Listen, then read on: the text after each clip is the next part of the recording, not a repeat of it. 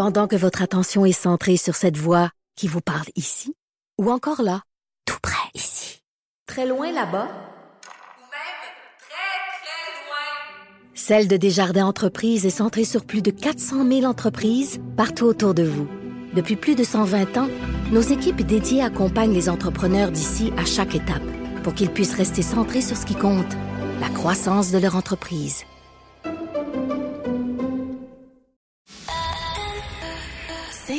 23. L'essentiel de Paul Arcan, tout ce que vous devez savoir chaque jour en moins de 60 minutes. Bonne écoute. Deux ou trois éléments importants ce matin, là, parce que euh, il y a, disons, du côté politique, un discours qui veut qu'il y ait une prise de conscience de la réalité des changements climatiques, particulièrement depuis le printemps. Euh, que euh, les gouvernements se donnent des cibles. Il y aura euh, des sommets à Dubaï, un sommet à Dubaï à la fin du mois, début décembre. Il y a quand même des données qui parlent. Alors ce matin, vous avez l'Observatoire européen Copernicus qui dit que le mois d'octobre qui vient de se terminer, 2023, est le plus chaud jamais enregistré dans le monde. Et c'est une succession de records mensuels depuis le mois de juin. Alors, c'est pas juste de dire qu'il fait plus chaud, mais que tout ça a un impact sur euh, la nature, comme par exemple des cas de sécheresse, d'incendie, de feux de forêt, on a connu ça ici, euh, des ouragans. Et c'est comme s'il y avait, euh, je dirais, depuis les derniers mois, une série d'événements reliés au changement climatique. Évidemment, il y a toujours le facteur El Nino, mais il y a plus que ça. C'est ce que disent les experts. Et on se rend compte, par exemple, que euh, aux États-Unis, la sécheresse a frappé euh, différentes régions. Le Mexique, en même temps, ça a un impact sur le panier d'épicerie. Et ailleurs, euh, des conditions plus humides que la normale. Traduction libre, des tempêtes et des cyclones. Donc, cette réalité nous rattrape. Et ce sera comme ça pour les, prochains mois. Et c'est une tendance irréversible. D'ailleurs, prenez strictement la fonte des glaciers. C'est documenté, c'est photographié et euh, impossible de faire marche arrière. Au même moment, il y a un rapport qui nous apprend que en 2030, si la tendance se maintient, les Américains, les Russes et l'Arabie saoudite vont pomper plus de pétrole ou de carburant fossile qu'au cours des dernières années. Autrement dit, ça va grimper sans arrêt jusqu'en 2030. On est en 23, donc d'ici sept ans et après quoi il pourrait y avoir une baisse. Donc, ils ont combiné 20 pays producteurs, les plus gros, les plus importants, pour justement regarder le discours politique et regarder la pratique économique. Et le discours, ben, c'est ce que vous entendez depuis euh, tous les sommets, que ce soit Tokyo, que ce soit Paris. Euh, le secrétaire euh, des Nations Unies, secrétaire général Antonio Guterres, qui a dit on ne peut pas parler de catastrophe climatique sérieusement si on ne s'attaque pas à la cause, c'est-à-dire la production d'énergie fossile et notre dépendance face à ça. Et malgré ce qu'on prétend, là, ce que le gouvernement Trudeau dit, ce que le gouvernement Legault dit, je ne dis pas qu'il n'y a pas de volonté, mais le consommateur bouffe de plus en plus de ces énergies, puis les pays producteurs vont continuer à nourrir la bête pendant encore plusieurs années. Et puis dans la presse ce matin, le Canada serait encore une fois en voie de rater sa cible. Quand je vous dis le discours politique puis la réalité, là, c'est deux affaires. Le dernier plan mis en place par le gouvernement Trudeau est insuffisant. C'est ce que dit le commissaire à l'environnement et au développement durable. Euh, et là, vous avez Stephen Guilbeault. On l'aime bien, Stephen Guilbeault, là mais il a l'air un peu jovialiste dans tout ça. Euh, on a vu l'espèce de triple salto sur la taxe carbone, alors que pour des raisons politiques, pour faire plaisir à l'électorat des provinces de l'Atlantique, le gouvernement Trudeau a commencé à jouer là-dedans. C'était pas une réflexion profonde. C'était une espèce d'un jeu politique. Et ce que dit le commissaire, c'est que il n'y a rien dans ce qui a été annoncé qui est faisable il y a un manque de courage, un manque de volonté.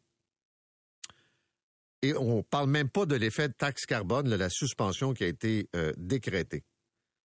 Alors, le commissaire a dit en conférence de presse que euh, est-ce que le gouvernement a analysé l'impact qu'aurait sur la réduction des gaz à effet de serre ce volte-face concernant la taxe carbone?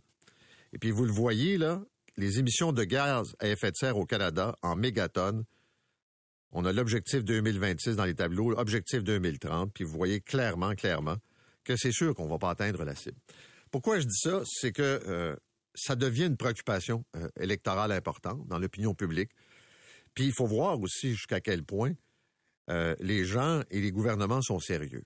Je vous le dis, depuis tous les sommets qu'on a vus dans les dernières années, je suis d'un scepticisme récurrent parce que je suis un peu tanné d'entendre euh, des Guilbeault de ce monde nous dire ben voici, puis là, faites-vous-en pas, c'est pas vrai ce que dit le commissaire, on va atteindre nos objectifs, alors qu'on sait très bien que c'est pas le cas et que la production va continuer, puis on le voit avec directement l'impact des euh, changements euh, climatiques.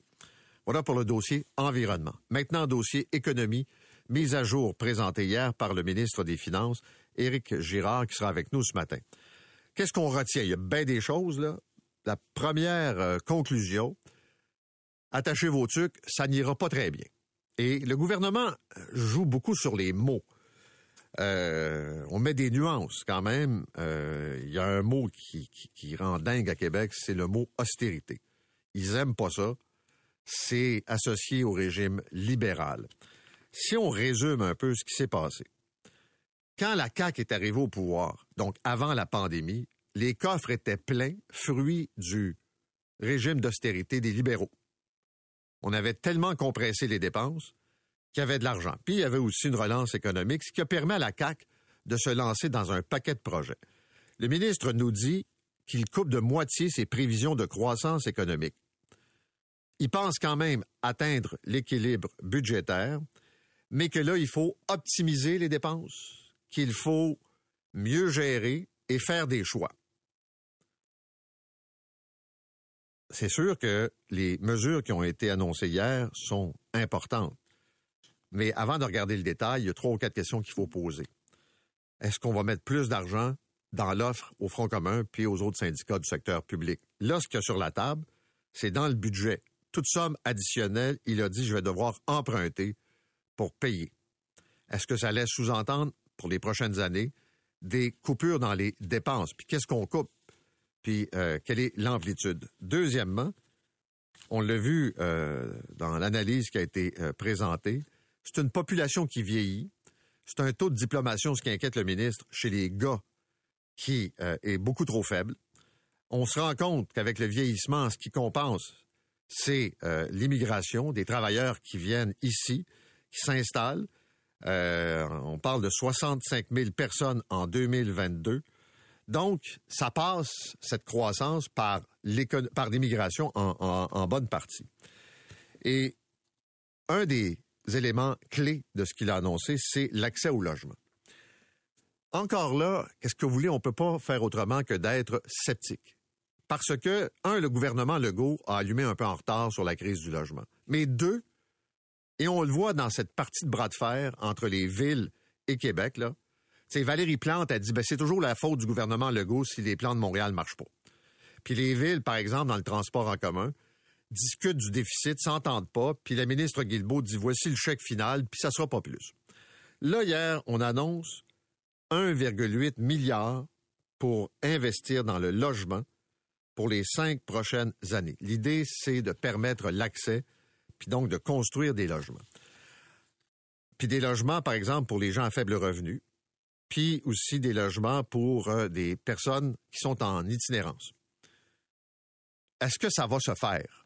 Est-ce que la ville, à part tous ces concepts un peu boiteux euh, de, de faciliter les choses, on va être capable vraiment de démarrer des projets de construction?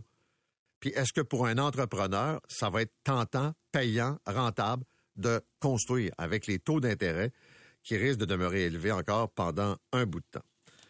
Et il n'y a donc pas de chèque cette année. Ça a été fait l'an passé pour euh, les, citoyens.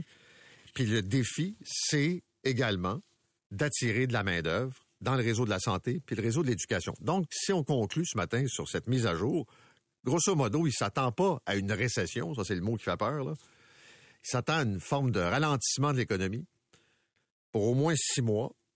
Puis il dit au syndicat, j'ai pas bébé d'argent de plus pour vous autres. La FIC est en débrayage ce matin. Puis on va construire des logements. Parfait. Là, il faut que ça atterrisse.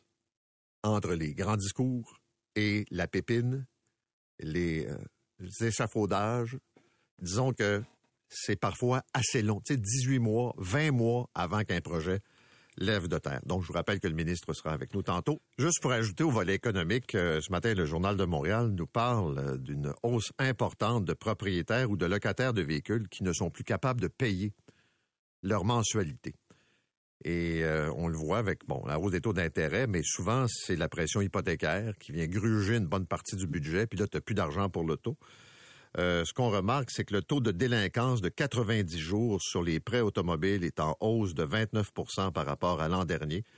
Et plusieurs décident tout simplement de redonner les clés, qui sont pas capables de payer. Donc, des gens qui étaient peut-être déjà pas mal au bouchon, mais que la fluctuation des taux d'intérêt finit par rattraper. Grève de la FIC, 48 heures, ça a commencé au cours de la nuit.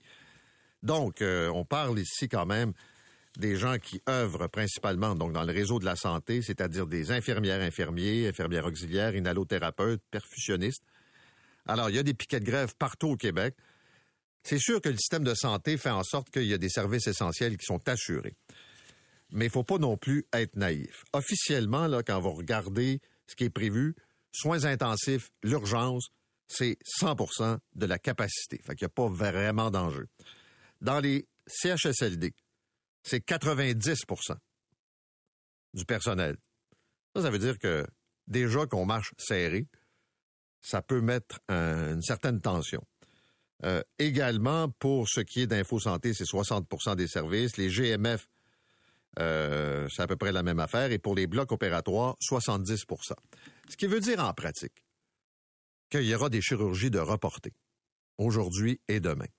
Normalement, le centre hospitalier euh, où vous devez aller a communiqué avec vous pour vous dire que votre chirurgie est annulée. Puis là, ça devient une question de, critères, de priorité. C'est sûr qu'on ne va pas arrêter une chirurgie de cancer, une chirurgie vitale, mais d'autres chirurgies moins urgentes, ça vaut ce que ça vaut, là, ben, ça peut être euh, reporté. Et le ministre Dubé dit qu'il va monitorer la situation.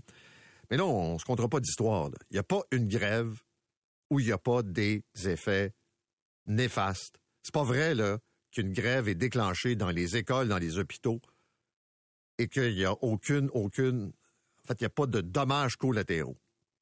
Moi, je me fais raconter des histoires depuis lundi dans les centres de soins de longue durée, des gens qui parlent fort, des gens qui manifestent, des personnes âgées. Pas toujours agréable. Puis euh, quand tu as une manif devant un établissement de gens qui sont malades, un peu confus, c'est pas ben ben, c'est pas juste pas agréable, c'est pas acceptable. C'est ce sont les aînés. Vous avez le droit de protester, mais y a-t-il moyen de faire ça peut-être autrement? Et euh, ce matin, je parler avec le président du syndicat euh, de la FIC pour ce qui est de l'est de l'île, syndicat professionnel en soins. Denis Cloutier, puis avec nos collègues, on ira voir ce qui se passe. Il y a un point de presse ce matin qui aura lieu à Québec. D'autre part, le gouvernement n'a pas imposé aux investisseurs comme euh, Nordvolt, GM ou Ford un contenu québécois. Alors, je rappelle juste que dans le cadre de ces projets, on a dit le Québec a été choisi parce que l'énergie est disponible à un prix plus qu'acceptable, pour ne pas dire autre chose, et on a allongé de l'argent dans le financement. Radio-Canada, Thomas Gerbet nous dit ce matin que le gouvernement a d'abord pensé forcer les entreprises à acheter un minimum de contenu québécois dans la filière batterie. Mais ils ont eu peur de perdre les investissements, puis là, ils ont reculé puis mis sur la bonne foi. C'est-à-dire, on pense qu'ils n'auront pas le choix d'acheter, euh, par exemple, des produits québécois, de faire affaire avec des sous-traitants, et que euh, finalement, on va essayer de les convaincre d'acheter les produits euh, québécois. Et je me souviens d'avoir parlé avec le ministre euh, Pierre Fitzgibbon là-dessus, en disant, on a tendance au Québec, on l'a vu depuis Duplessis, à vendre pour pas cher nos ressources naturelles, à avoir des investisseurs, puis pas avoir de transformation, puis pas profiter des derniers maillons de la chaîne de production. Alors là, j'ai hâte de voir un peu ce que ça va donner et est-ce que vraiment ces entreprises-là, parce que si c'est le cas, c'est qu'ils viennent pomper avec l'aide économique du gouvernement sans fournir de garantie sur les euh, projets euh, d'achat d'entreprises ici. Rapidement, dans les autres nouvelles, on vous l'avait dit, Pierre, vous l'avez soulevé, les fameux investissements d'Hydro-Québec, la centaine de milliards qu'on veut mettre dans la production puis dans la construction, la caisse de dépôt est prête à embarquer. J'ai posé la question à Michael Sabia la semaine dernière, puis a parlé euh, façon très habile de l'ensemble des partenaires, mais la presse nous dit ce matin que la caisse serait partante. Pour ce qui est de la guerre entre Israël et le Hamas, les euh, nouvelles sont malheureusement toujours les mêmes. C'est une catastrophe sur le plan humanitaire. Le G7 qui demande maintenant l'instauration de pauses et de couloirs humanitaires. La ville de Gaza est complètement encerclée. C'est une domination israélienne et les bombardements continuent. Le bilan des blessés, des morts ne fait que euh, s'alourdir. Et euh, il y a une pression qui est exercée, puis elle vient beaucoup des Américains aussi, en disant là, ça va faire. Euh, il y a sans doute moyen de faire une pause. Et le gouvernement américain n'est pas d'accord avec l'idée lancée par Israël de prendre le contrôle du territoire de Gaza, en disant là, vous pouvez pas prendre là, puis annexer le territoire au terme de la guerre. On va parler aussi avec Médecins sans frontières. Et je rappelle qu'il y a un effet parallèle tordu euh, de cette guerre ici à Montréal, ce sont les actes de racisme et d'antisémitisme. Euh, pendant ce temps-là, à Paris, c'est pas Adil Sharkawi à Paris, là, c'est le grand euh, imam qui représente la conférence des imams qui organise une manifestation pour justement dénoncer l'antisémitisme et la haine. Donc des musulmans qui vont participer à cette euh, manifestation. Et c'est un imam. Et, le racisme à l'endroit des Palestiniens, des Arabes est aussi vrai. Mais il y a deux cas qu'on a vus ici, là, assez euh, troublants. D'abord, Ardil Sharkawi, je vais en parler avec Fabrice de Pierrebourg, il le connaît par cœur. C'est un gars qui marche sur la ligne. Ok, Il tient des propos. Est-ce que ce sont des vrais propos haineux? François Legault dit à Fadi Daguerre et sa police, occupez-vous de ça. Euh, c'est pas acceptable. Donc, c'est un cas, puis devant sa tribune, puis euh, il harangue la foule, puis il a fait ça toute sa vie puis a toujours réussi à manœuvrer. en plus, vous avez un médecin, c'est pas des farces, le docteur Éric Sabat, qui est cardiologue, qui a mis sur les réseaux sociaux un message disant c'est fini pour Gaza et le Hamas. Après deux semaines de préavis, l'heure est au grand nettoyage, impossible de distinguer les bons et les mauvais. Puis ajouter à ces propos délirants également euh, des euh, actes euh, d'antisémitisme contre une synagogue à Montréal, contre un établissement aussi de la communauté. Il y a eu des cocktails Molotov, donc synagogue, puis un local de l'association juive. Et puis je termine sur le dossier de l'Office de consultation de Montréal. Ce matin, le journal parle des demi-vérités de Dominique Olivier, puis des cachotteries de l'organisation. Deux, trois choses. Madame Olivier m'a répété hier deux fois, je pense, si j'avais 45 minutes pour vous expliquer j'ai été poli parce que mon premier réflexe aurait été de lui dire si vous avez besoin de 45 minutes pour expliquer une situation, c'est que vous avez bien des affaires à cacher. Mais je ne suis pas allé là. Je le pense, par exemple. C'est pas vrai que tu as besoin de 45 minutes pour expliquer la vérité. Deuxièmement, il semble qu'elle ait donné de demi-réalité. Euh, ils ont ressorti euh, les copies des enregistrements.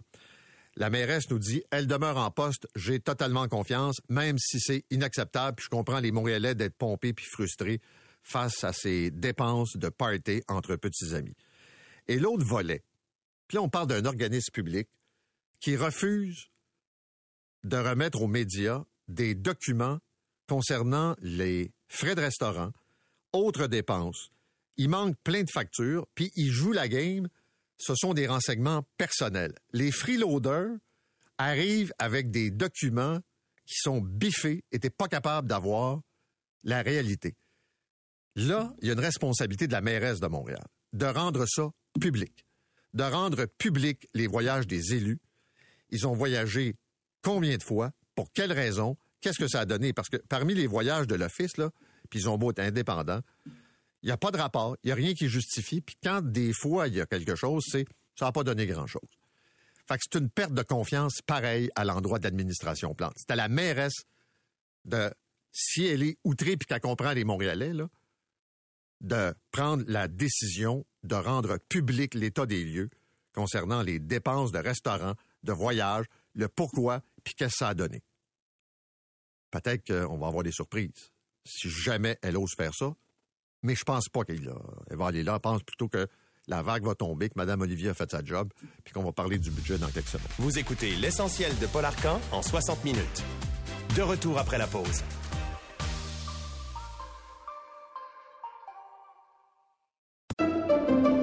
Pendant que votre attention est centrée sur cette voix qui vous parle ici, ou encore là, tout près ici, très loin là-bas, Ou même très, très loin. Celle de Desjardins Entreprises est centrée sur plus de 400 000 entreprises partout autour de vous. Depuis plus de 120 ans, nos équipes dédiées accompagnent les entrepreneurs d'ici à chaque étape pour qu'ils puissent rester centrés sur ce qui compte, la croissance de leur entreprise. L'essentiel de Paul Arcan. Alors, le ministre des Finances qui nous a présenté sa mise à jour de l'économie hier est avec nous ce matin, Éric Girard. Monsieur Girard, bonjour. Bonjour. Euh, première question, vous avez dit hier que les prochains six mois, en gros, seront plus difficiles, plus de nuages gris. Pourriez-vous être plus précis sur ce que vous voyez? Ben, c'est parce que euh, présentement, l'inflation a baissé. Elle est passée de 8% à 4 euh, et les taux, eux, ont passé de 0% à 5% mais les taux ne commenceront pas, les taux d'intérêt ne commenceront pas à baisser avant que l'inflation et l'économie montrent les vrais signes de ralentissement puis de modération qu'on va voir dans les six prochains mois. Donc, les six prochains mois, l'inflation va baisser, la- il va y avoir une stagnation, c'est-à-dire à peu près pas de croissance, et ça, ça va permettre un assouplissement monétaire ou une, des réductions de taux d'intérêt dans la deuxième moitié de 2024. Donc, la- les prochains six mois vont être très difficiles. OK. Difficile surtout pour vous parce que pour les Québécois, c'est difficile depuis un bout de temps. Là. Difficile pour Euh, vous, pour vos revenus. Non, c'est difficile pour tout le monde. Ouais, mais nous, ça fait longtemps, ralentit.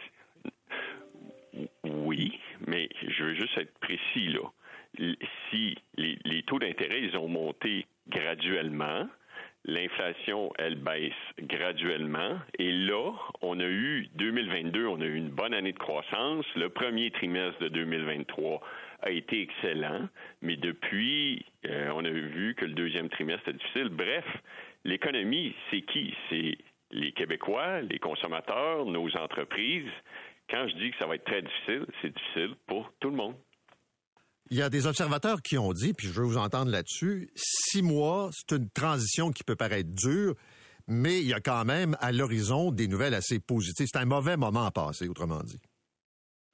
Mais c'est-à-dire que si l'inflation suit la trajectoire qui est prévue par la Banque du Canada, et euh, présentement, on, on voit que l'inflation est à 4% Après ça, le début de l'année 2024, ce serait 3, puis on finirait l'année autour de 2.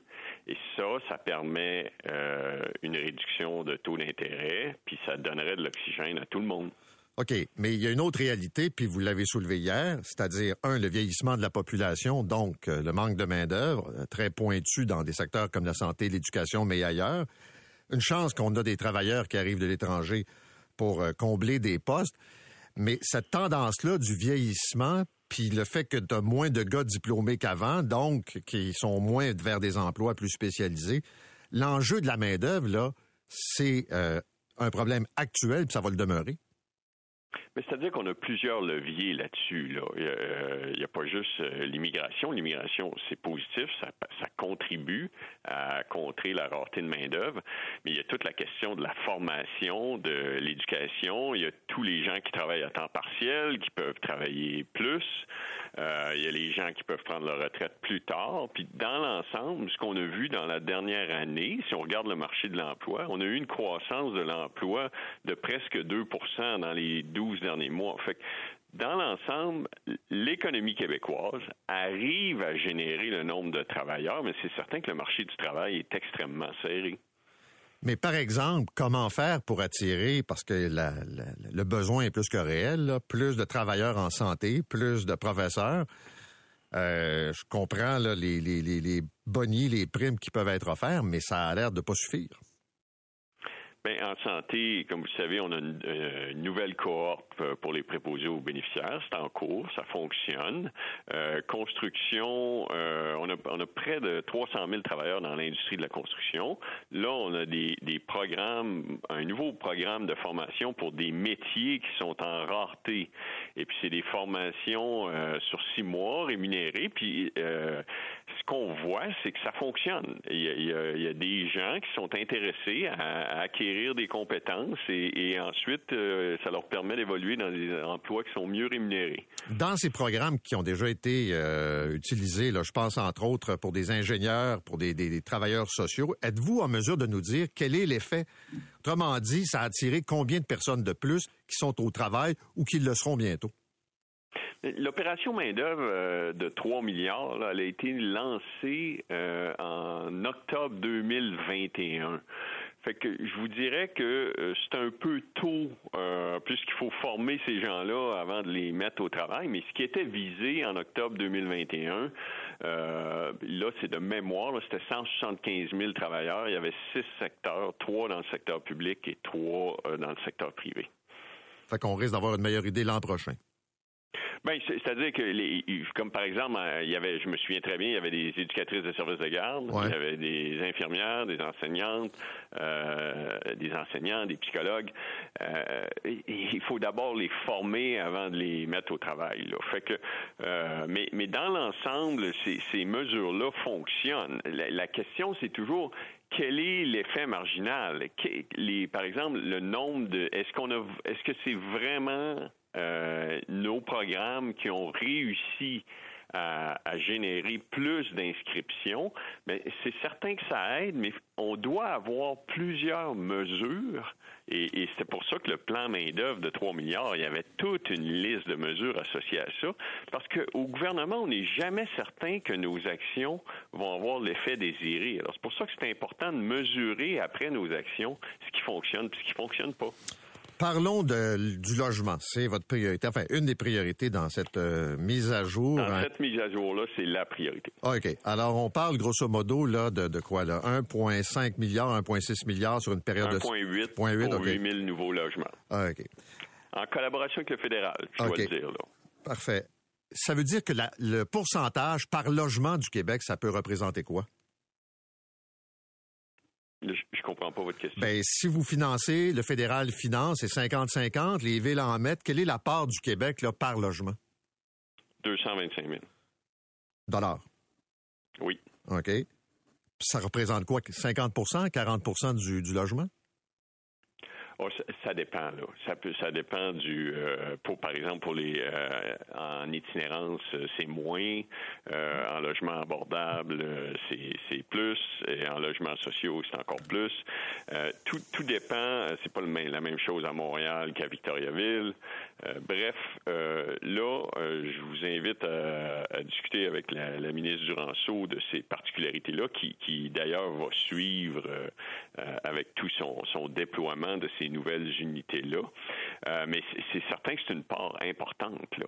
On est, lorsqu'on est dans des logements sociaux et abordables, le gouvernement euh, prend une grande part du financement. Ça peut aller jusqu'à 80% dans certains cas. J'avais envie de vous poser la question plate. Sur le 1,8 milliard sur 5 ans, au terme de ça, il va en rester combien parce que les programmes sont bloqués, les permis sont pas accordés, les entrepreneurs sont pas intéressés, que bref, vous avez beau mettre de l'argent, mais ça bloque ailleurs dans la machine. Ben moi, je l'aime, votre question. Là. Elle n'est pas plate. C'est-à-dire que vous, on a une obligation de résultat. Là. On a 23 000 unités qui sont financées pour les cinq prochaines années. Et donc, là, euh, l'argent est là. Et euh, il y a des mesures supplémentaires. Là, je vous ai parlé que le gouvernement fédéral et le gouvernement du Québec travaillent ensemble, mais il faut aussi que je souligne que le gouvernement du Québec travaille avec les municipalités, parce que là, on a dans, on a le projet de loi en habitation, on a le projet de loi de fiscalité municipale. Alors, il va y avoir des, des assouplissements au niveau de la densité, du zonage, des processus administratifs qui vont permettre d'accélérer la réalisation de logements. Et bien sûr, si les taux d'intérêt baissaient dans la deuxième moitié de 2024, mais ça donnerait un vent d'eau qui faciliterait tout ça, si les conditions monétaires en plus devenaient moins restrictives. Alors, on a une obligation de résultat. Il y a 23 000 unités de logements qui doivent être livrées par le gouvernement du Québec et ses partenaires dans les cinq prochaines années. Mais l'histoire enseigne, là, je comprends qu'il y a peut-être un vent de changement, là, mais à la ville de Montréal, ça peut prendre jusqu'à 12 mois, 18 mois et même plus pour obtenir un permis, puis pas nécessairement pour du logement social, mais pour du logement tout court. Des procédures, euh, et je comprends qu'on veut l'alléger, mais c'est le défi de faire atterrir tout ça. Là. Oui, mais là, vous le savez, les logements, ça, les annoncer, il n'y a pas de construction immédiatement. Il faut élaborer les plans, il Ah oui. faut faire le montage financier, il faut les livrer. Mais la bonne nouvelle, c'est qu'on en a 15 000 d'arriérés. Et, et donc, c'est celles-ci qui vont être livrées dans les deux prochaines années. Alors, euh, on a euh, grosso modo euh, 4 000 unités de logement à livrer pour, en fait 6 000, excusez-moi, pour, pour les euh, cinq prochaines années. OK, on va parler des négos dans le secteur public. Je comprends que l'offre, la dernière offre du gouvernement, se retrouve dans votre euh, mise à jour. Et ce que vous dites, ben c'est ça. Puis si c'est plus, quoi, vous allez emprunter, vous allez couper ailleurs? Ben, moi, ce que j'ai montré hier, là, c'est que dans le contexte de croissance économique que nous avons présentement, qui est faible, et on prévoit euh, la croissance à, long terme de l'économie du Québec, pour l'instant, 1,6% On fait énormément d'affaires pour augmenter, ça à 2% mais la, capacité de payer des Québécois, parce que moi, je suis le fiduciaire, je- je gère les finances publiques des Québécois. C'est une croissance des dépenses de 3% par année. Or, nous offrons 14,8% sur 5 ans, qui correspond approximativement à 3% par année. Donc, les- les, euh, l'offre qui est sur la table, elle est cohérente avec la capacité de payer du Québec. Mais ma question, c'est s'il faut donner plus, vous prenez l'argent où? Bien, euh, s'il fallait donner plus, parce que euh, il faut d'abord s'asseoir au table, puis discuter, puis euh, avancer, puis là, vous savez qu'il y a, nos offres sont, il y a des offres sectorielles, elles sont différenciées, alors il y a tout un travail de négociation qui doit être fait.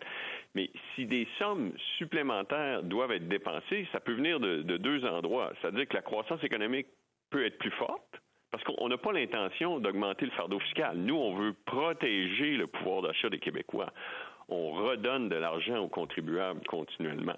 Alors, soit que la croissance économique va être plus forte, puis là, on aurait plus de revenus et on choisira ensemble c'est quoi les priorités, ou il faudrait faire des déficits et donc emprunter l'argent. Présentement, le gouvernement du Québec, on emprunte à 4,5 alors, c'est sûr qu'emprunter à long terme pour financer des dépenses courantes, c'est pas une très bonne idée. OK. Euh, la FIC est dans les rues de toutes les villes du Québec ce matin. Première journée de débrayage. Il y en a une deuxième demain. Euh, le mouvement de protestation s'intensifie. Puis il y a une question qui revient depuis plusieurs jours. Si l'offre à l'ensemble des travailleurs, et vous l'avez dit, là, c'est 3% par année, c'est dans notre cadre financier. L'offre de 21% à la Sûreté du Québec qui a été rejetée s'explique comment? Bon, ça, c'est une excellente question. En fait, dans l'offre à la Sûreté du Québec, euh, ce qui a été divulgué, c'est ce que nous, on donnait. Et ce que nous, on recevait, ce n'est pas connu. Euh, parce que euh, puisque l'entente n'a pas été approuvée, ben, on n'a pas à divulguer les gains que nous on faisait en termes d'efficience. Donc, le coût réel de cette offre-là pour le gouvernement, il n'est pas connu, il n'est pas public. Ça, c'est la première chose. La deuxième chose, c'est pas le même cadre de négociation. Dans, euh, au niveau de la SQ, euh, une autre chose aussi, c'est pas les mêmes années. Pour la SQ, ça incluait l'année 22-23, tandis que pour le secteur public, ça commence en 23-24.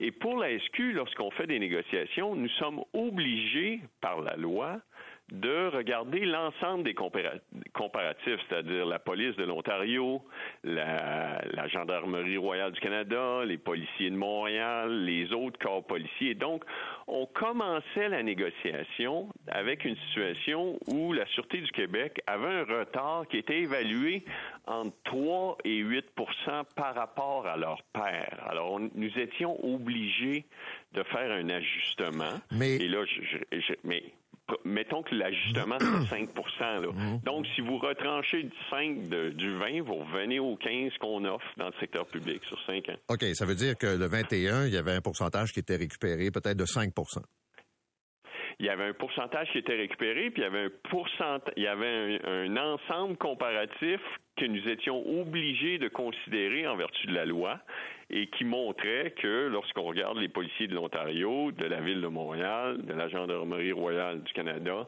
il y avait un ajustement à faire avec la Sûreté du Québec. OK. Euh, dernière question. Est-ce que euh, quand on accorde des augmentations, euh, 3 par année, par exemple, pour les, les employés de l'État, est-ce qu'il y a une clause remorque qui concerne la rémunération des députés? Non.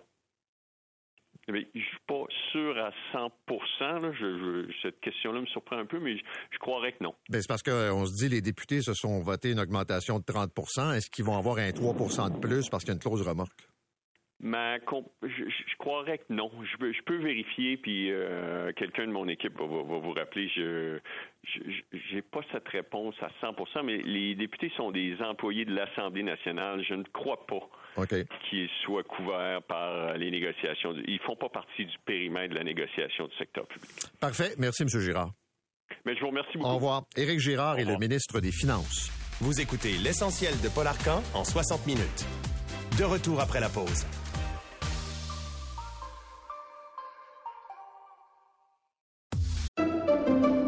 Pendant que votre attention est centrée sur vos urgences du matin, vos réunions d'affaires du midi, votre retour à la maison ou votre emploi du soir, celle de Desjardins Entreprises est centrée sur plus de 400 000 entreprises à toute heure du jour. Grâce à notre connaissance des secteurs d'activité et à notre accompagnement spécialisé, nous aidons les entrepreneurs à relever chaque défi pour qu'ils puissent rester centrés sur ce qui compte, le développement de leur entreprise.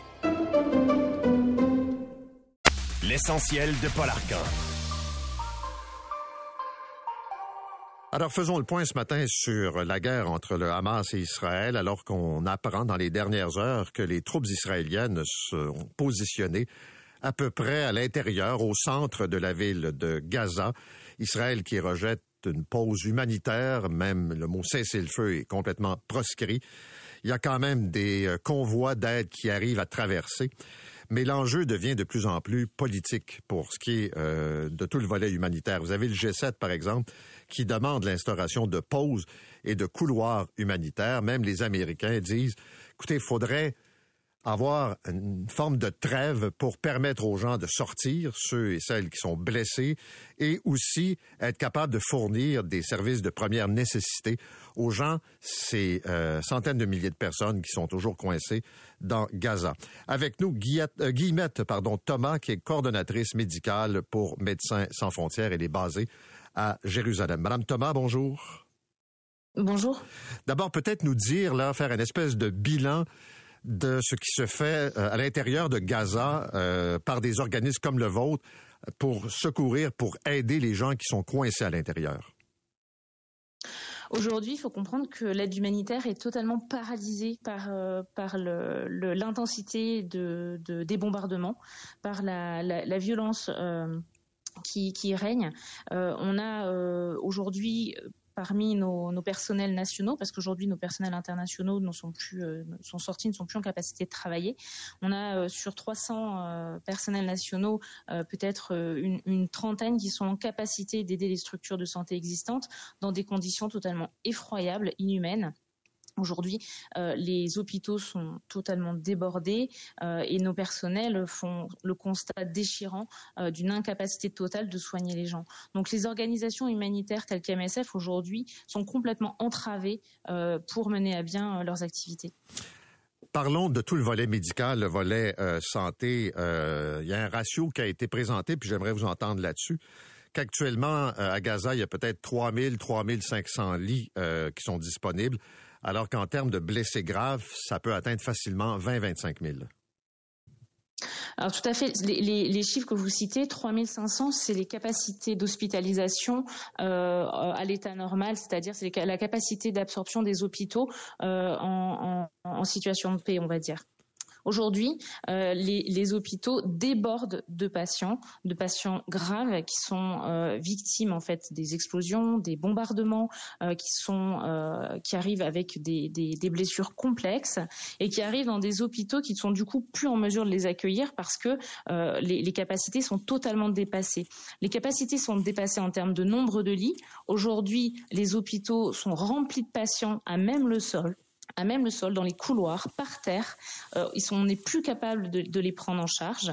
Euh, les personnels sont complètement exténués après un mois de travail continu et dans un contexte également de rupture de médicaments les plus essentiels, des médicaments pour faire des pansements, les bandages, les cathéters, les médicaments, les antalgiques, les choses tout à fait basiques manquent du fait du blocus imposé par euh, Israël depuis le début du conflit.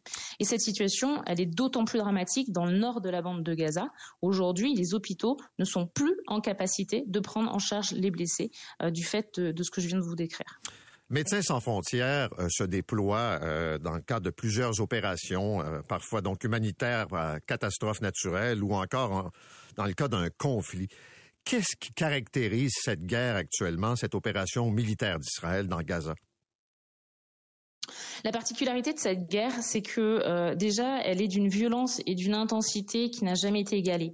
La bande de Gaza a connu déjà plusieurs conflits armés dans le passé, euh, des, bombardements euh, sur, ce petit territoire hein, qui représente à peine 40 km sur 12 il faut vraiment imaginer un territoire extrêmement euh, dense. Les, gens, enfin les, ont déjà euh, malheureusement euh, vécu des guerres dans le passé. Celle-ci est d'une violence, d'un acharnement sur la population civile qui n'a pas d'égal. Aujourd'hui, c'est un massacre ce qui se passe dans la bande de Gaza. On a des bombardements incessants sur des structures civiles les victimes de ça, ce sont, c'est la population.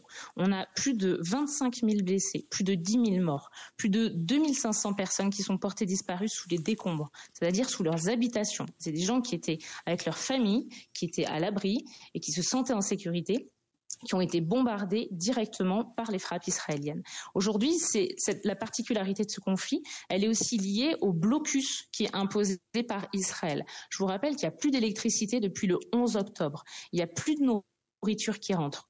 Il n'y a plus d'eau qui rentre. Il y a très peu de, matériel médical qui rentre dans la bande de Gaza, qui est 100% dépendante de l'entrée de, de l'aide à l'état de base. Donc, en plus, dans un contexte de siège et de guerre, vous imaginez l'immensité des besoins.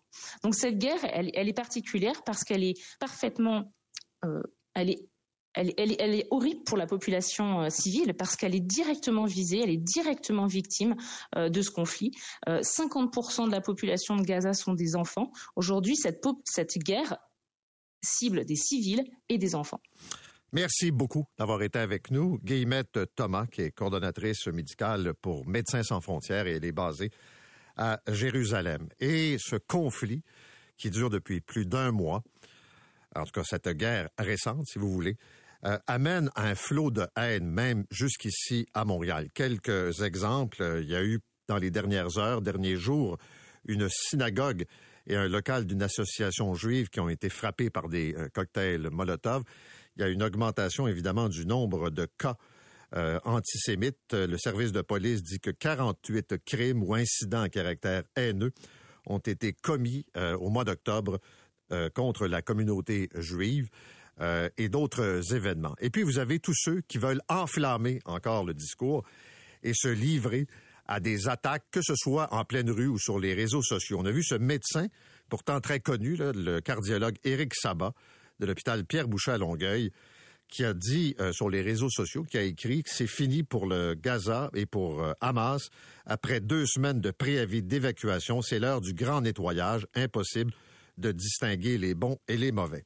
Et puis, il y a le cas de Adil Sharkawi, qui est connu dans le paysage montréalais depuis très longtemps. Il est habile, marche sur le fil, mais il a tenu des discours qui euh, ont fait réagir, entre autres, le premier ministre Legault qui a dit c'est une incitation à la haine que la police fasse son travail. Fabrice de Pierrebourg est avec nous. Il le connaît très bien. Bonjour, Fabrice. Bonjour Paul. Alors, parle-moi de cet imam-là qui, euh, disons, euh, sévit à Montréal depuis plusieurs années. Si on devait résumer un peu euh, l'histoire d'Adil Sharkawi ici au Canada, Paul, je dirais que c'est une saga de 20 ans de démêlés judiciaires et de polémiques. La première fois qu'on a entendu parler de lui, c'était en mai 2003, donc il y a un peu plus de 20 ans, lorsqu'il a été arrêté à Montréal sur l'autoroute 20 en vertu d'un certificat de sécurité qui avait été signé par les ministres fédéraux de l'immigration, euh, à l'époque c'était Denis Coderre et le ministre de la Sécurité publique, euh, et il a été détenu. C'est quoi un certificat de sécurité? C'est un outil de la loi sur l'immigration, et ça c'est important de le noter, qui permet d'arrêter un non-citoyen canadien, le détenir et le déporter s'il représente une menace à la sécurité du Canada, que ce soit dans des dossiers de terrorisme, d'espionnage ou de crime organisé. Donc Adi Sharkawi donc, a été arrêté et à l'époque, le SRS, donc le Service canadien de renseignement de sécurité, avait dit qu'ils avaient des motifs raisonnables de croire euh, qu'il était un agent dormant, membre d'une organisation terroriste, en l'occurrence à l'époque Al-Qaïda, et qu'il représentait un danger pour le Canada. Au fur et à mesure des poursuites, ils ont donné plus de renseignements. Ils ont dit qu'il était arrivé donc au, Canada, au Québec en tant que résident en 95 et que quelques années plus tard, il avait attiré l'attention des agents donc, du contre-terrorisme et du contre-espionnage en raison de ses liens, euh, disait-il, avec des individus membres de la mouvance extrémiste djihadiste. Il aurait participé, disait-il, à un camp d'Al-Qaïda à la fin des années 90, pendant quelques mois en Afghanistan, et il aurait aussi euh, discuté euh, notamment d'un projet d'attentat dans un avion à l'été 2000. la discussion avait eu lieu à l'été 2000. Elle a été enregistrée par le SCRS. Enfin, ils avaient un enregistrement où c'est assez troublant, Paul, parce que c'était un an avant le 11 septembre. Euh, Adi Sharkawi, un autre individu, un Montréalais aussi, euh, discutait de comment ils auraient pu prendre le contrôle d'un avion euh, qui allait de Montréal à Paris et éventuellement le faire exploser avec un porte-clés dans lequel ils auraient mis un engin explosif assez puissant. Donc dès lors, il y a eu toute une longue bataille juridique. Ça a emmené Adil Sharkawi jusqu'en Cour suprême et je dois dire qu'il a gagné en 2007 une première fois en Cour suprême. la Cour suprême a révoqué son certificat de sécurité a demandé au gouvernement de refaire ses devoirs parce qu'il y avait des pans de, cette de cet article qui étaient inconstitutionnels. On a mis un deuxième certificat de sécurité à Adil Sharkawi quelques mois plus tard et qui a finalement été révoqué en 2009 parce que le gouvernement fédéral refusait de divulguer le dossier qui incriminait Adil Sharkawi, Adil Sharkawi pour sa défense, parce que, ont-ils expliqué plus tard, s'ils faisaient ça, ils auraient dévoilé entre autres leurs sources confidentielles et leurs méthodes d'enquête.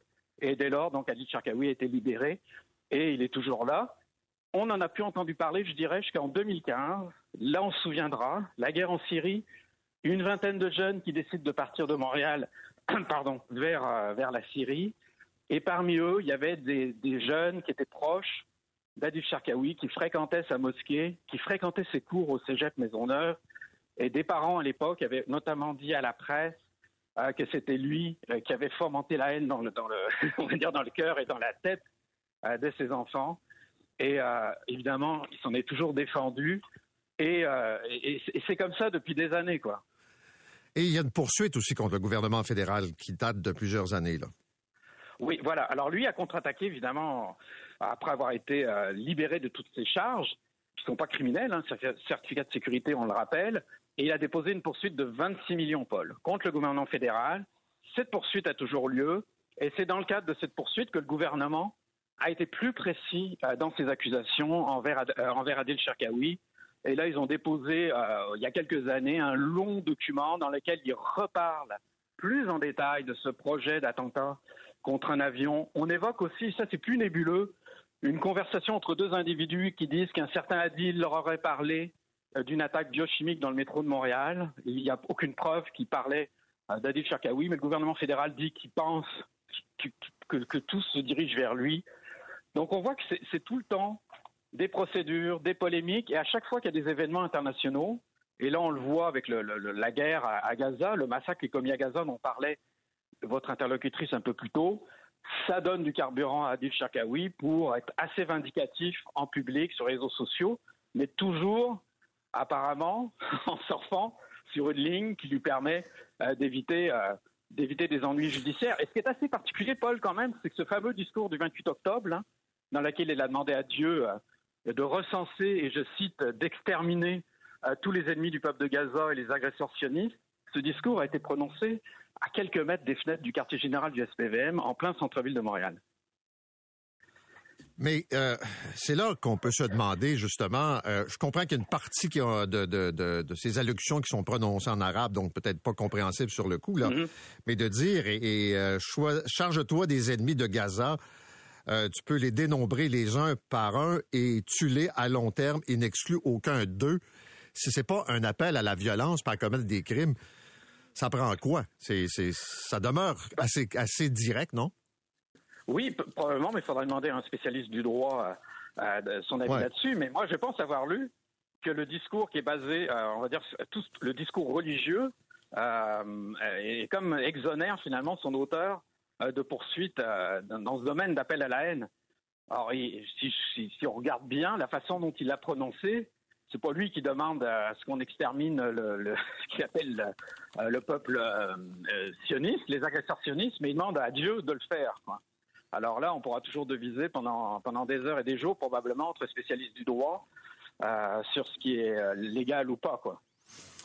Quand on disait au début qu'il est habile et qu'il marche toujours sur euh, un fil euh, qui peut être, euh, disons, donner l'impression d'être fragile, mais qu'il est peut-être pas tant que ça. Merci beaucoup, Fabrice. Merci. On va aller retrouver Marc pour avoir un peu un aperçu de ce qui se passe. Et je dirais, euh, pendant qu'on vient de parler d'Adil Sharkawi, en France, dimanche, il y a une manifestation, une grande marche qui est organisée. Et le thème, c'est Dimanche, nous serons tous juifs. Parce que s'il y a eu des actes antisémites à Montréal, il y en a eu plein en Europe. La France a été euh, grandement touchée. Et le président de la conférence des imams de France, et c'est pas un Adil Sharkawi, va participer à cette grande marche pour dénoncer la haine et l'antisémitisme. Je pense que ça vaut la peine de le souligner. Vous écoutez l'essentiel de Paul Arcan en 60 minutes. Bonne écoute. Très bien. Parlons de la grève de la FIC, c'est-à-dire jour 1, euh, et demain ça se poursuit, donc deux jours. Et puis il y aura deux autres journées, un peu plus tard, 23 et 24 novembre. D'ailleurs, ça converge avec d'autres dates déjà annoncées par d'autres syndicats du secteur public. Denis Cloutier est avec nous. Il est le président du syndicat qui représente les professionnels en soins de l'Est de l'île de Montréal. Monsieur Cloutier, bonjour. Bonjour, Monsieur Arcan. Euh, D'abord, depuis minuit, là, euh, la grève est commencée. Je le disais, c'est c'est 48 heures. Quel est l'impact dans le réseau de la santé? Je comprends que l'urgence soins intensifs, là, c'est 100% en service essentiel, là, mais ailleurs, il y a quand même des perturbations. Oui, perturbation, je pense que c'est un bon terme. Il va y avoir quelques retards ici et là. On assure les services essentiels, les unités critiques, comme vous avez dit, sont ouverts à 100 Là, Il n'y a pas personne dont la vie va être en danger, mais ça pourrait occasionner certains retards ou quoi que ce soit. Qu'est-ce que vous avez en tête comme retard? Quels exemples pouvez me donner? Ben, c'est possible que quelqu'un qui devait recevoir son hémodialyse de 8 à 11 heures ce matin, ben, voit son, euh, dé- le départ de son traitement qui va être retardé d'à peu près une heure ou 45 minutes. C'est le temps qu'il grève, par exemple, dans ce département-là pour ensuite finir son traitement juste un peu plus tard que, que c'était prévu à l'horaire. C'est le genre de, de, de, de- de petits changements qu'on pourrait voir dans le réseau aujourd'hui. OK, mais mettons qu'on parle, en tout cas, le ministère de la Santé nous laisse entendre que c'est à peu près 1000 chirurgies qui vont être repoussées. Au bloc opératoire, ils vont le départ des chirurgies sont retardés de deux heures. Puis ça, c'est pendant deux jours de grève. Là, le ministère là, qui essaye, ça, ça me fait bien sourire, comprenez-nous, hein. C'est très dur d'attirer du monde au bloc, au bloc opératoire. Les conditions de travail sont terribles. On abuse du service de garde. C'est ça qui est à cause des, euh, retards dans les chirurgies au Québec. C'est certainement pas le deux heures de grève qu'ils vont faire aujourd'hui puis demain. Non, non, je dis pas que l'attente et la liste qui est très longue, ça, c'est, relié aujourd'hui, mais ce que je veux dire, c'est que il y a quand même des gens qui attendaient une chirurgie depuis longtemps puis qui se sont fait dire, ben c'est reporté là. Puis je comprends qu'on parle pas de cancer, puis on parle pas de chirurgie vitale, mais quand même. Non, mais comprenez-moi bien, là, M. Arcan. je passe, je viens de passer les 48 dernières heures à répondre à toutes sortes d'inquiétudes des professionnels en soins. Il n'y a personne qui a le goût de la faire, cette grève-là. Là. C'est pas comme si on a le choix. Quand on voit ce qu'il nous offre sur la table, à quel point le gouvernement peut vouloir nous déplacer comme des pions, changer les règles du jeu. Il n'y aura plus personne qui va vouloir les faire, ces professions-là. On peine déjà à retenir les nouvelles infirmières, les salaires sont pas attrayants, les conditions sont difficiles. Puis on veut empirer ces conditions-là parce a des lacunes au niveau de la gestion puis de la planification de la main-d'œuvre. On veut tout faire passer sur le dos des employés. Tu sais, moi, j'ai des infirmières, je les trouve courageuses. Elles se sont prononcées, de 74 de tous les professionnels en soins du Québec se sont prononcés à 95% en faveur de la grève. Ces gens-là, ils font pas de gaieté de cœur, ils n'ont pas le goût d'être sur les lignes d'hôpital. Ils font pour améliorer les services, pour améliorer les, les, les, les, conditions de travail pour elles, mais pour les patients également. C'est ça qu'ils ont à cœur. C'est d'avoir un réseau qui fonctionne une fois pour toutes, qu'on les écoute une fois pour toutes. Est-ce que c'est une coïncidence, je suis pas certain, là, mais que les deux prochaines journées de débrayage arrivent alors que d'autres syndicats, Front commun, la Fédération autonome de l'enseignement, qui sont aussi en moyen de pression. c'est pas une coïncidence, ça? Ben, écoutez, euh, c'est pas une coïncidence. On négocie tout avec le même employeur. On est euh, tous le même employeur qui met la même pression au même moment. Donc, les fenêtres d'opportunité pour arriver en temps de grève, c'est parce qu'il faut laisser quand même un peu de temps à la négociation. Là, pour l'instant, notre premier coup de semence n'a pas fait rien bouger aux tables. C'est pour cette raison-là qu'on annonce deux autres journées. Il va y avoir encore amplement de temps pour négocier entre les deux, mais on a besoin qu'il y ait de l'ouverture et il faut absolument que le côté patronal, on lâche ces demandes-là de flexibilité. Il n'y a aucun syndiqué. Et là, j'insiste sur syndiqué, c'est les infirmières qui vont accepter que leur poste ne veut plus rien dire. Écoutez, M. Arcan, on nous demande de faire travailler les infirmières jusqu'à 16 heures consécutives en temps régulier. On est obligé de faire des vérifications à savoir même si c'est légal. Les demandes qu'elle appelle la flexibilité, ça ferait des infirmières au Québec d'avoir les pires conditions de travail inimaginables. Puis là, elle continue la ligne là-dessus. C'est aussi pour ça que les négociations n'avancent pas. Pourquoi la FIC n'est pas dans le front commun? Ça, c'est une décision qui a été prise au début. Hein. Le Front commun s'est fondé. Ils nous ont pas réellement invité. la FIC, c'est, un syndicat de professionnels en soins par des professionnels en soins qui aiment parler des difficultés propres au métier qu'on représente. Front commun, ils sont pris, ils ont beaucoup, beaucoup de priorités, mais nous, on croit que les professionnels en soins, il y a tellement de d'enjeux dans les hôpitaux que ça, vaut la peine qu'on puisse avoir notre propre voix au table de négociation. OK. Monsieur Cloutier, je veux vous entendre sur un point assez précis. Quand on parlait des listes d'attente tantôt, euh, il y a des chirurgies qui sont annulées le jour même de façon quotidienne dans le réseau de la santé au Québec parce qu'il y a une intervention qui a été plus longue, un cas d'urgence qui est arrivé, et des gens qui ont, qui ont été à l'hôpital euh, à partir de très tôt le matin doivent repartir chez eux sans la chirurgie. Y a-t-il moyen d'organiser les horaires pour que ceux qui sont déjà à l'hôpital puissent être opérés, puis que ça finisse pas à 3 heures l'après-midi, mais peut-être à 6 heures, 7 heures le soir? Ça, pour que ça fonctionne, M. Arcan, c'est qu'à toutes les fois que je réussis à recruter des professionnels en soins pour venir travailler dans les blocs opératoires, il faudrait pas qu'il y en ait le double qui partent en même temps de l'autre bord. C'est parce que au bloc opératoire, il y a des services de garde. Moi, là, j'ai du monde qui travaille pour ces services-là, sont en garde une fin de semaine sur deux parce qu'on prétend que leur poste n'a pas besoin de faire de fin de semaine. Fait qu'au final, ils travaillent 12 jours d'affilée parce qu'on les fait systématiquement rentrer les samedis dimanches. Fait qu'ils font leur semaine du lundi au vendredi, ils se font une fin de semaine de garde forcée, puis ils doivent refaire leur semaine. Fait que c'est ça l'horaire pour travailler au bloc opératoire. Si vous demandez pourquoi les gens ne veulent plus y aller, ben ça répond un peu à votre question. Les conditions sont pas bonnes. OK. Tu sais, c'est pas c'est pas des caprices là, c'est réel. Il faut qu'on adresse ces enjeux-là, puis que le gouvernement arrête de regarder les infirmières comme une, une dépense comptable, puis règle les réels problèmes de planification de la main d'œuvre. Il y a des établissements, j'ai regardé aussi ailleurs dans le monde un peu. Euh, des, des, des euh, employés du réseau de la santé, donc infirmières, euh, infirmières auxiliaires, INALO, qui préfèrent euh, travailler trois fois 12 heures, donc trois jours semaine, mais 12 heures, et qui considèrent que ça, c'est un horaire qui permet d'être plus efficace, puis ça leur donne quatre jours de congé. Est-ce que votre monde achète ça ou pas? Moi, là, j'ai ce qu'on appelle une entente type pour ça tous ceux qui peuvent le qui veulent le demander peuvent le demander. C'est beaucoup plus les cadres qui disent non à ça. Hein. C'est pas nous. Nous, on a des ententes cadres pour tous les types d'aménagement de temps de travail possibles, incluant celui que vous décrivez, là, qui est de faire des quarts de 12 heures. Mais souvent, c'est que les gestionnaires aiment bien avoir du monde en 8 heures pour pouvoir les garder en TSO un autre 8 heures, tandis que quand t'es des gens en 12 heures, ben, tu as moins de possibilités de les garder contre leur gré après. C'est pas vrai que c'est les syndicats qui empêchent les horaires de 12 heures. J'ai plein de monde qui voudrait s'en prévaloir, puis que les gestionnaires au niveau local disent non. OK. Merci, M. Cloutier. Bonne journée. Merci beaucoup. Au revoir. Denis Cloutier, le président du syndicat des professionnels en soins de l'Est de l'île de Montréal. On va parler euh, des changements climatiques. Je pense que depuis les derniers mois, même des gens qui n'étaient pas très, très convaincus euh, ont fait une certaine prise de conscience. On l'a vu, des températures à la hausse, des euh, événements extrêmes. Et vous avez ce matin trois ou quatre nouvelles euh, qui, euh, je pense, sont euh, importantes à partager. D'abord, vous avez le groupe, l'Observatoire Copernicus, qui nous dit que le mois d'octobre 2023, partout dans le monde, ça a été le plus chaud à jamais et que c'est un cinquième record mensuel d'affilée, avec les impacts, c'est-à-dire des périodes évidemment de sécheresse ou de grande humidité, des euh, désastres naturels, des feux de forêt, on a vu ça ici.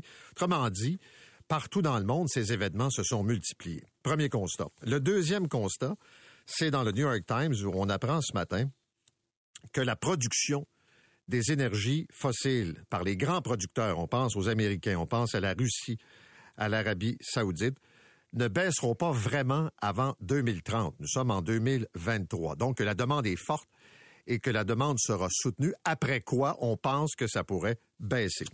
Et puis, troisièmement, c'est le volet plus politique, vous avez le commissaire qui est à Ottawa, commissaire qui est responsable justement de voir les performances du gouvernement, qui est un commissaire à l'environnement et au développement durable, qui dit c'est à peu près certain que le gouvernement ne va pas atteindre ses cibles en matière de baisse de gaz à effet de serre et donc de sa lutte contre les changements climatiques. Patrick Bonnet est avec nous. C'est le responsable de la campagne Climat-Énergie pour Greenpeace Canada. Monsieur Bonnet, bonjour. Bonjour, M. Arcan. Euh, D'abord, le premier constat sur le mois d'octobre le plus chaud, là, je pense que je disais tantôt, même les plus sceptiques euh, commencent à être convaincus. Là. Oui, il faut comprendre cette année est particulière en ce sens qu'on a le phénomène El Niño. On a toujours ce phénomène aux 2 à 7 ans. Et avec El Niño vient une accélération, un réchauffement supplémentaire de la planète qui s'ajoute au réchauffement général en raison des changements climatiques. Donc oui, 2023 est en ligne pour devenir l'année la plus chaude. Ce qui est particulièrement frappant avec octobre 2023, c'est qu'il est de 0,4 degrés plus chaud que le record précédent. 0,4 degrés Celsius, c'est énorme quand on sait que chaque fraction de degré amène des impacts supplémentaires. Donc cette tendance, elle est lourde. Est-ce que ça va redescendre? Évidemment, à long terme, ça va continuer ce réchauffement-là, mais il faut comprendre que cette année, c'est un peu une année sur les stéroïdes en raison d'El Niño et ça reste très inquiétant. Mais même quand il n'y a pas El Niño, on a vu quand même une augmentation des cas euh, de phénomènes extrêmes. On a vu des ouragans, on a vu des sécheresses, on a vu des récoltes complètement noyées. Euh, cette tendance-là, elle est lourde elle est lourde et si on regarde euh, l'objectif de l'accord de Paris, il existe et c'est pas pour rien, c'est de limiter le réchauffement planétaire à 1,5 degrés Celsius parce que la science, elle nous dit très clairement que au-delà de ça, on a en effet une augmentation inquiétante des événements climatiques extrêmes.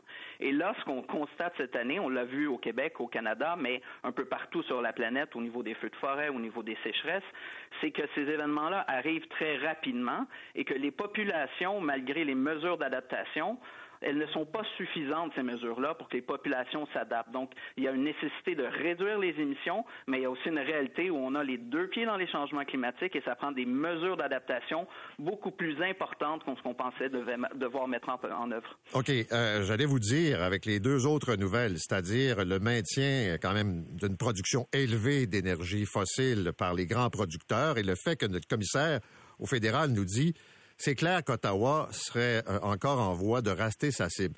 C'est parce que c'est pas faisable, c'est inatteignable. Comment, que, quelle conclusion on peut tirer?